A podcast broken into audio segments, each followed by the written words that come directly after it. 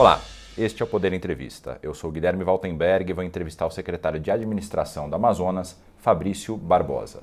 Fabrício tem 43 anos, é o presidente do CONSAD, que é o conselho que reúne os secretários de administração de todos os estados. Além disso, já foi secretário de Finanças e de Bens em Amazonas. Secretário, obrigado por ter aceitado o convite para essa entrevista. Nada, eu agradeço aí a oportunidade de falar um pouco sobre gestão. Estamos nessa semana aqui, né, com o nosso congresso. É importante poder falar um pouco da gestão aí que vem se aprimorando a cada, a cada ano aqui no nosso país. E eu agradeço também a todos os web espectadores que assistem a este programa. Essa entrevista está sendo gravada no estúdio do Poder 360 em Brasília, em 24 de agosto de 2023. Para ficar sempre bem informado, inscreva-se no canal do Poder 360, ative as notificações e não perca nenhuma informação relevante. Eu começo a entrevista perguntando: secretário, o senhor acabou de mencionar justamente aqui a reunião que vocês estão tendo do CONSAD, que reúne o secretário de administração. Qual é a importância desse evento para a gestão pública? É, esse evento do CONSAD é o congresso, né? o nosso maior evento que nós, nós realizamos aí ao longo do ano. Ele é um evento que vem para coroar tudo que nós temos faz, feito e estamos fazendo ao longo do ano. E ele reúne aqui os, os 27 secretários, né, dentro da sua grande maioria. E nós tivemos aí um público recorde de mais de 2 mil inscritos dentro daí do evento. Então o evento realmente está sendo um sucesso. Quem que são as pessoas que se inscrevem além dos secretários? Geralmente são os gestores públicos de todas as áreas do país, né, que vêm buscar é, mais conhecimento e troca, principalmente troca de experiência, que, que é uma coisa que o Consat proporciona muito, é a troca de experiências entre os estados, de cases de sucesso, o que, às vezes o que deu errado, o que deu certo, e elas vêm aqui trocar essas experiências para poder oxigenar e levar essas, essas ideias para os seus estados. É, o COSAD tem uma dinâmica de trabalho, ele, como a gestão é muito transversal, é, é transversal na verdade, né? então ela, ela atua em várias áreas, gestão de pessoas, é, transformação digital, que é, que é, muito mais atual, ciência de dados, escolas de governo, entre outras, compras públicas. Então, nós temos grupos de trabalho frequentes, permanentes, que trabalham essas, essas temáticas. E durante o congresso, esses grupos se reúnem né, em salas individualizadas, apresentam projetos, apresentam cases. Nós temos na, na, no plenário principal palestras, né, na parte de, de liderança e partes também na área técnica. Então, assim, o conhecimento e a troca é muito grande aí para essas pessoas que vêm aqui. E é um público muito seleto, né? É um público de gestores, que, como eu falei, de todas as áreas, segurança educação, porque gestão está em todas as áreas. E aí nós estamos cada ano proporcionando aí eventos maiores e um conteúdo mais diversificado para essas pessoas que estão vindo aqui buscar essa, esse conhecimento. E um dos motes do Congresso nesse ano é a inovação. O senhor consegue citar alguns cases de inovação que melhoraram a gestão pública no Brasil? Sim, na verdade, assim, o que, o que nós temos feito, na verdade? É, o grande desafio do gestor público hoje é gestar com recursos reduzidos. Né?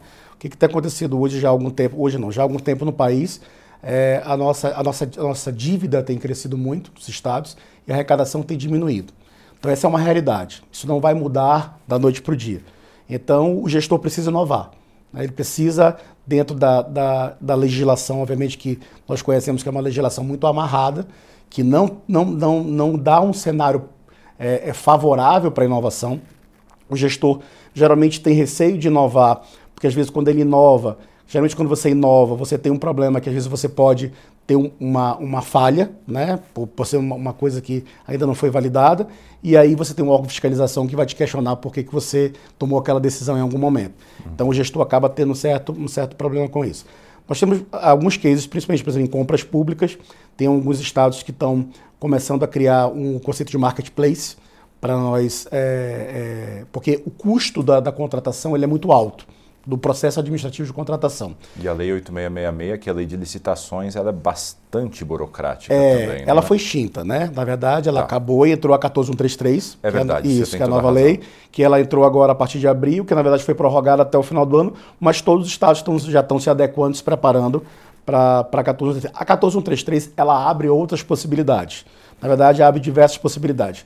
Como é uma lei nova ainda, as pessoas, os gestores ainda têm um certo receio mas ela possibilita de você, no caso do marketplace, né, uhum. fazer um mercado. Obviamente que você não vai fazer marketplace para tudo, mas para pequenos serviços, pequenas aquisições. A gente sempre usa o mesmo case da caneta, né? Uhum. Quer comprar uma, você quer comprar caneta, que é uma coisa básica. Se você for olhar hoje os IDs de caneta que tem, você tem lá 180 tipos de caneta azul, transparente, de vários tipos. Isso aí é, é, você ter que escrever um projeto desse para comprar caneta é muito complexo. Estou usando um, um, caneta, mas pode ser qualquer outra coisa. E a ideia é simplificar essa forma, diminuir custo e não perder segurança, uhum. que é sempre o objetivo do, do gestor. É, e aí nós estamos criando, e aí obviamente com a ajuda da tecnologia, você começa a criar sistemas e modelos baseados com a lei de fundo ali, para que possam agilizar, né, é, evitar, evitar fraude né, de direcionamento, entre outras coisas, e obviamente ganhar eficiência, que é o que a gente busca dentro da, da gestão pública. E, então esse é um exemplo que a gente tem dado. Tem exemplos no Rio Grande do Sul também na parte de gestão de pessoas, né, que, é, que, é, que é complexo também, a questão da gestão de pessoas, acho que para o gestor público é um dos maiores desafios que tem, uhum. mas o, o, Rio Grande do Sul está muito avançado nas questões aí de gestão de pessoas, ele vem, vem inovando, vem fazendo seleções internas para cargos de segundo e terceiro escalão, né? Isso aí é uma inovação muito interessante, tá?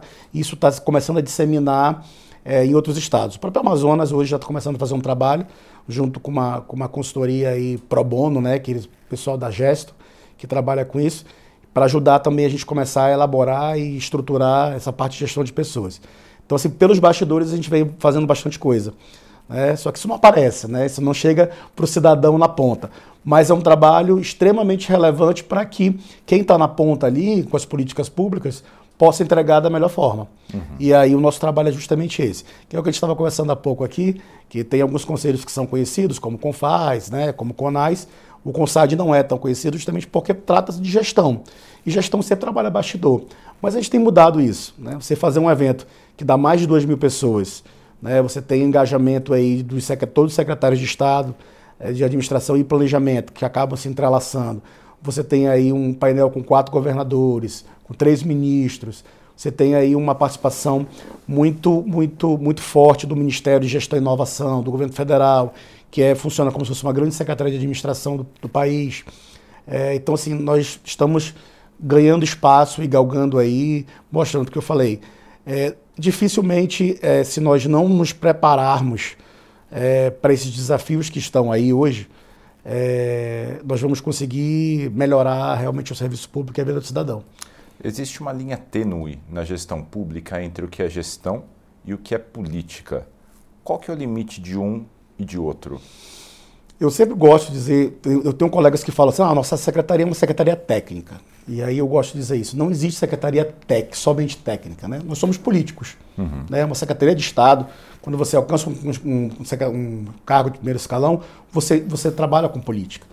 E aí, isso aí, é, é, e, e, fazer essa, essa, essa administração, né, usando até essa palavra, é, do, do técnico para o político, é um grande desafio para o primeiro escalão, que são os secretários.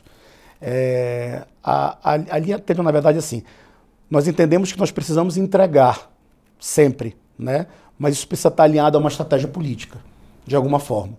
Então, talvez é, o, que, o, que, o gestor, principalmente da área meio, precisa, entender, precisa ter na cabeça é que tem timing para você executar as coisas. Que aí entra a questão da política. Você tem que estar alinhado, obviamente, ao seu governador e às coisas que você está desenvolvendo, ou como é que o país está andando para aquilo ali. O que nós temos feito no CONSAD é alinhado às discussões e, e, e tem sido muito positivo. Né? Você imagina colocar, vamos dar de 27, dos 27 secretários, você colocar ali é, 20, 20 e poucos discutindo determinado assunto, você vai ter divergências. Óbvio que vai ter divergências. Mas nós conseguimos levar isso de uma forma muito tranquila e sair com, com resoluções, com produtos que são é, é, necessários para a evolução da, da, da gestão pública. E obviamente que ali dentro da gestão tem muitos assuntos delicados. Quando você fala, por exemplo, de reforma administrativa, que você vai falar da reforma do serviço do servidor público, do serviço público, isso aí, obviamente, você não tem como separar a política disso. Uhum. Não há nenhuma possibilidade. Então, isso vem para a mesa também na discussão. Então, em volta e meia, essa, essa questão da, do técnico e do político vem, vem se entrelaçando nas discussões e nos debates. Falando sobre a reforma administrativa, o governo atual, eles recuaram um pouco uhum. na comparação com o anterior, com a ideia de ir adiante na reforma administrativa. Qual que é a avaliação do senhor e qual que é a avaliação do CONSAD sobre a necessidade de uma reforma administrativa? Isso aí é, é unânime em, todo, em todo, todos os estados. Nós precisamos de uma reforma administrativa. Né? A máquina, é, a, a, nós precisamos reformar concursos públicos, carreiras públicas, nós precisamos é, ter carreiras mais dinâmicas, né, que a gente chama de carreiras coringas, que dentro, principalmente na área de gestão, não, não cabe mais hoje em dia você fazer um concurso público e colocar um servidor para passar 30 anos numa carreira fazendo a mesma coisa. Não existe essa possibilidade hoje. Até diante, primeira questão de custo, porque a máquina é muito, fica muito pesada diante disso, e diante de novas tecnologias que estão aí. Né? Nós não podemos deixar de lado a IA, inteligência artificial, que está tanto falada, né? É, muita gente utilizando, né?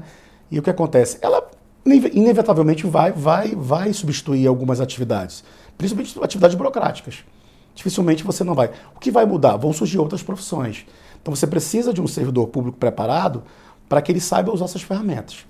E principalmente ele possa ser é, é, é, redirecionado para diversas áreas. Então, assim, a, as competências vão mudar também. Então você precisa de gente que vá, tenha é, competência de análise de dados, tecnologia, né, esteja afinado com tecnologia, estatística.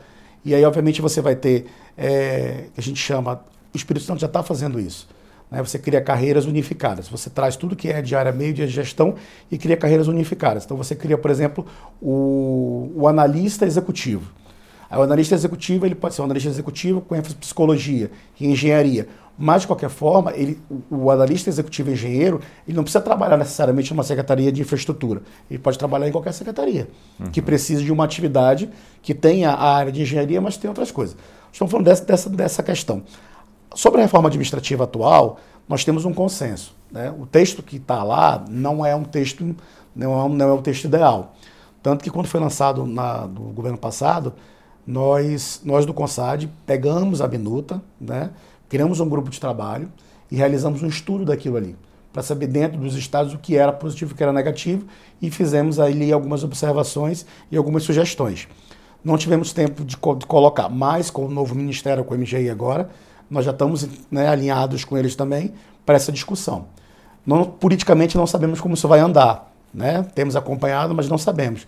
Mas a nossa ideia é realmente é ter um outro formato e ter uma outra sugestão sobre a questão de alguns pontos da reforma administrativa. E qual tem sido a posição do governo federal com relação à reforma administrativa nessas conversas que o senhor acabou de mencionar? É, o governo federal tem, entende que, que, pelo menos pelo MGI, né, eles entendem nas nossas conversas que passar a PEC do jeito que está será prejudicial né, para algumas áreas.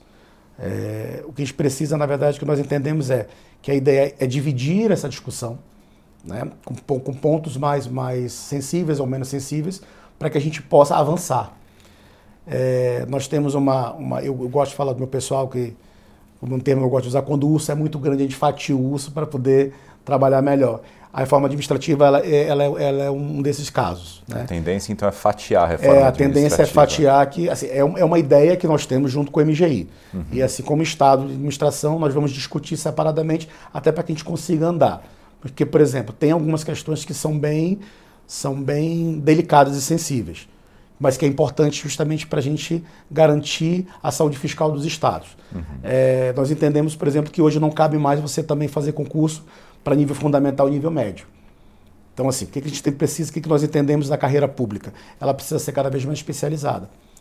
Então, para que sejam gestores estratégicos e que abaixo dele, o que for operacional, o que for possível terceirizar, né? Aí muito cuidado né, quando a gente fala sobre isso, e for possível fazer contratação temporária, é, é, é mais saudável para as finanças e até para a execução e operação do dia a dia. E aí você teria gestores mais, mais estratégicos em cima, comandando essas operações. Essa seria a ideia.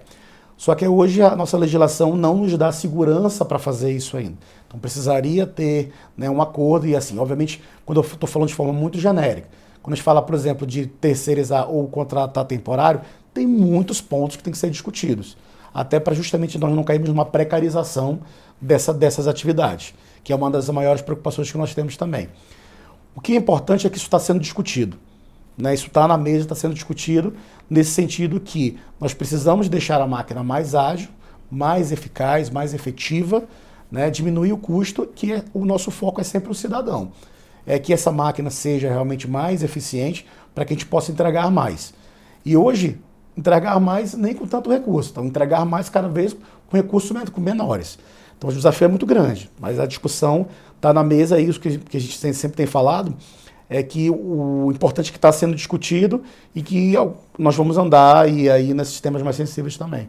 Secretário, nossa entrevista está chegando ao fim, mas dá tempo de mais uma pergunta sobre o serviço público. Uma das críticas em relação aos funcionários concursados é o salário deles. Uhum. Muitas pessoas dizem que há salários exorbitantes no serviço público. É uma verdade parcial. Certo. Mas como o senhor avalia essa questão dos valores pagos aos funcionários públicos? Tem que ter uma revisão?